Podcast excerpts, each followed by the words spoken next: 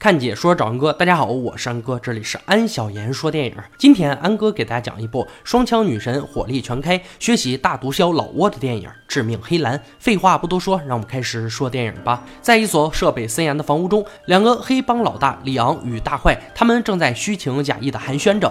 两人虚与委蛇，仿佛是同甘共苦的好兄弟。其实李昂是专门给大坏洗钱的，但是因为想给自己女儿一个良好的生活环境，所以李昂不想干了，决定去。过过安稳的生活。俗话说，不能开口的，永远只有死人。掌握了这么多机密文件的李昂，大坏哪能这么轻易就放他离开？李昂从大坏神秘莫测的眼神中知道，大坏并没有打算放过自己。回到家后，李昂连忙让妻子收拾行李，准备离开。然后，李昂在桌子上的家庭照片后面拆出了一个黑色芯片。趁着妻子收拾东西的时间，李昂来到女儿小美的身边，将一张名片和黑色芯片交给了她，并嘱咐：如果发生了什么事，这张。芯片会是他的通行证。如果他孤身一人，就去寻找名片上的地址。年仅九岁的小美虽然不太明白父亲的意思，但她知道必须将父亲的话牢记于心。紧接着，李昂又拿出一张纸，在纸上写下另一个地址，告诉小美，到时候坐车去这个地方。交代好一切后，李昂取下脖子上的兰花项链。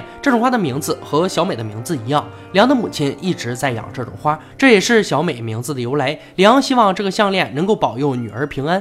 与此同时，外面大坏的人已经赶到。李昂试图带着家人从后门离开，但大坏的人早已埋伏在了这里。看来现在逃跑已经来不及了，只有背水一战才是唯一的办法。李昂与妻子拿着枪出去了，而小美则坐在餐桌旁。在这之后，虽然没有过枪战的画面，但从小美渐渐湿润的眼眶，我们知道她的父母已经死了。很快，大坏的手下小胡子进入房间中，试图从小美的口中套出些什么。然而，小美却趁小胡子不注意，将一把刀插进了他的手掌心，在小胡子还没反应过来的时候逃跑了。虽然大坏的手下立即对小美进行了追捕，但小美借着身形小巧，最后溜进了下水道，成功躲过了追击。从下水道出来后的小美，根据名片上的地址找到了官方组织，并成功见到了一个男人。在男人面前，小美抠了抠自己的喉咙，不一会儿就吐出了。一桌秽物，从中拿出了一个小小的黑色芯片，交给了男人。将芯片插入电脑之后，男人很惊讶，竟然让他看到了重要的东西。那人询问小美都知道些什么，小美只记得父亲的那句话，这是他的通行证。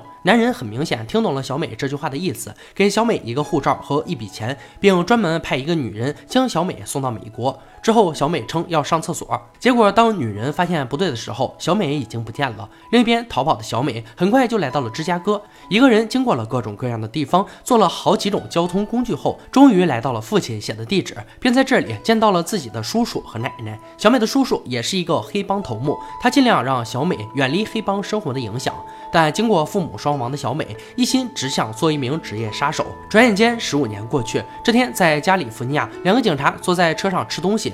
突然，一个红色的轿车撞上了他们。随后，一个醉醺醺的女人从车上下来，警察立刻下车将她反扣在车上。从女人脖子上的项链可以看出，她正是长大的小美。小美被带到警局后，警察见她一身酒气，又要吐的样子，先把她关进了一个牢房中。与此同时，一波警察押着一个名叫托尼的重要犯人进入警局，并把他关进了牢房。这时，看守监狱的警察给小美放了一杯咖啡在门口。当对方走后，小美起身，没有半分醉酒的样子。他摘掉了头上的假发，换上了一套夜行衣。随即，他用发卡撬开了牢锁，将监控的方向挪到了对着墙的位置。他拿走了咖啡杯里的勺子，又走到饮水机旁边接了一点水，紧接着来到配电箱旁边，将勺子放置平衡，在塑料。水杯上咬了一个小洞，放在了配电箱里。做完一切后，小美爬上了房顶的通风管道。与此同时，在配电箱里，水杯底部一下一下的有水滴在勺子上。此刻，小美默数着，终于在数到三的时候，勺子失去了平衡，警局的电闪了闪。利用这几秒，小美有惊无险的从排风扇钻了过去。另一边，看守托尼牢房的警察刚好去上厕所，结果在卫生间被小美打晕。小美用警察的身体混过了监控，又摸走了他的枪，来到了。托尼的牢房，随着几声枪响，所有的警察都发觉到不对劲，都涌向了托尼的牢房。此刻，那名警察刚好醒来。当其他警察进去的时候，看到的就是他拿枪的样子。于是，这名警察被认定为嫌疑人带走。另一边，小美成功的从通风管道回到了自己牢房，在警察检查前迅速换回了之前的装束。第二天，一个名叫小黑的探员赶到，在检查托尼尸体后，发现他身上画着一个图案，这和他们一直在跟的案子特征一样。此刻，警局中，小美正在忏悔自己喝酒太多，并走完程序后若无其事的离开了警局。随后，在案发现场，小黑正试图还原当时的情景。小黑分析，在过去的四年里，杀手二十二次谋杀都是用同一种手法、同一个图案，因此他认为这是一个信号。但是他不确定这个信号是冲着警察还是冲着别人，所以他决定将这起案件登报。画面一转，大坏正和一个名叫小白的中情局警察见面。小白将报纸扔给大坏，询问他的看法。大坏明显不想趟这趟浑水，无所谓的回答只是巧合。可小白不会那么轻易放过大坏。当年他们将大坏从哥伦比亚带到这里，并允许他继续做他的生意，但作为交换，大坏现在必须帮他们找出这件事是谁做的。小白走后，小胡子走进大坏。他们俩都心知肚明，这明显是小美在向他们示威。另一边，小美见到了自己的叔叔，接受了新的任务。这次的目标是一个商业诈骗的胖子。在这之后，叔叔把他捡到的报纸递给小美，他看了报纸才知道，原来小美一直用这种方式逼大坏出来。他训斥小美太过自私，因为他这样的行为很有可能连累到家人。然而小美却不以为意。另一边，小黑还在研究那个图案。突然，有个同事告诉他，这是一种兰花，在哥伦比亚长大。这花的名字正是小美的名字。小黑听后，立刻上网调查小美的名字，结果发现这个名字被禁止访问了。画面再次回到小美这边，此刻小美带了一大块猪肉去看望两条狗。看到肉，这两条狗没有扑上去，反而静静地看着小美。当小美说出了一句“吃”之后，两条狗才狼吞虎咽地吃起来。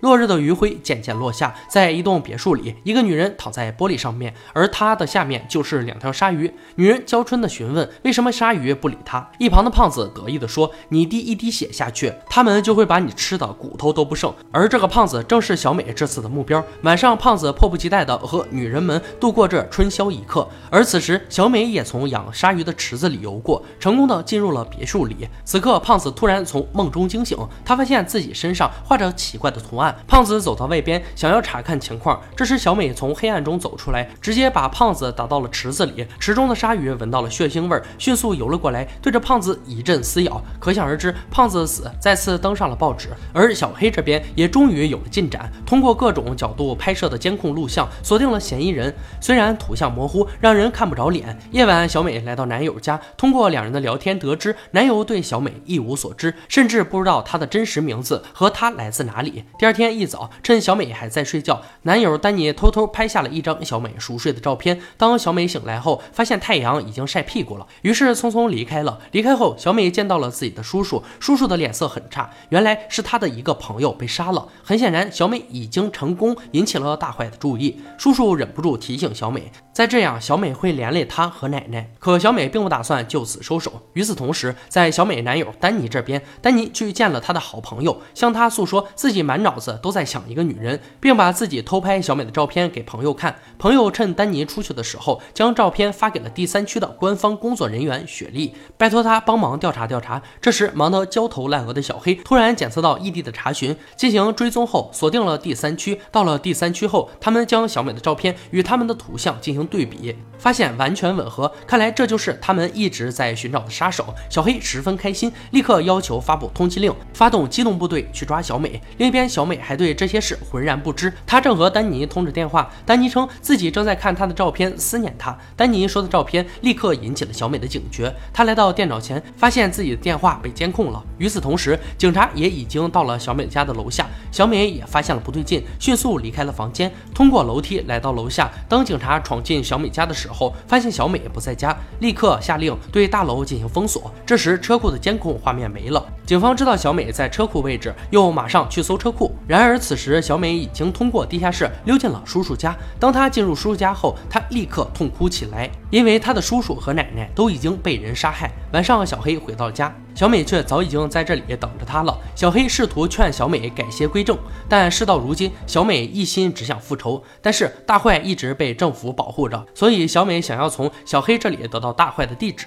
小黑则表示自己也无能为力，因为保护大坏的是中情局。但小美不在乎这些，她以小黑的家人为要挟，要求小黑帮自己获得大坏的住址。白天，小黑找到小白，恰好在这个时候，小黑接到了小美打来的电话。小黑转告小白，如果不说出大坏的地址，小白就会面临死亡。可小白有恃无恐，因为他在这里安装的是防弹玻璃。然而就在下一秒，他旁边的相册就被打烂。这下小白真的害怕了，只能报出了大坏的地址。得到地址后的小美准备好一切后，就开始向大坏的住址出发。大坏这边也正分派人手守住自己的老窝，说时迟那时快，一颗炸弹飞了过来，将屋里炸了个粉碎。好在大坏没怎么受伤，被小胡子给扶了起来。两个人打算开车逃离，结果正好被小美给堵住。见状，小胡子将大坏藏在了石像后面，让他在里面等自己的电话，而小美则杀死了大坏一波又一波的手下。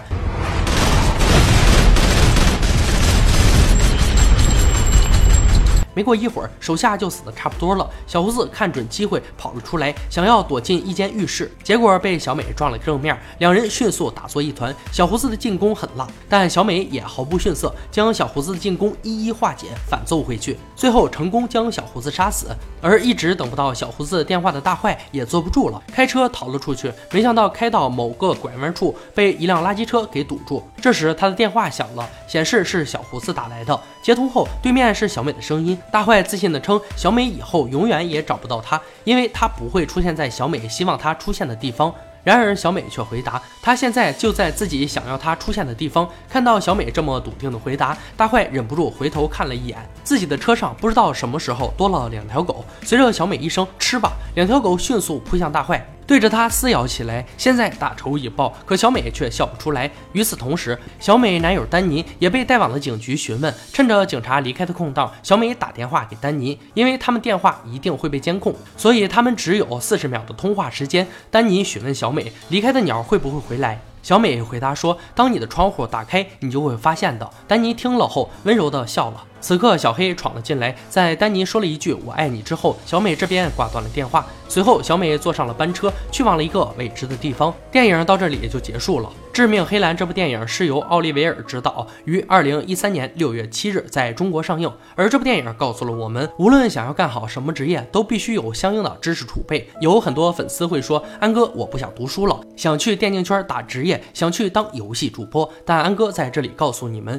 如果你没有相应的知识，游戏你也打不明白。比如队友死了一次后，直接在家里挂机了，请问这里是什么心理学知识呢？还有蓝 buff 的行动轨迹是什么？对方射手的攻击力和破甲值能给你造成多大伤害？这里的学问也是很大的。如果你弄不明白，就无法成为顶级的高手。所以，如果你不是一个高级玩家，那么还是把当前的学业放在第一位。好了，今天解说就到这里吧。喜欢安哥解说，别忘了关注我哦。看解说找安哥，我是安哥，欢迎大家订阅我的频道，每天都有精彩视频解说更新。我们下期再见。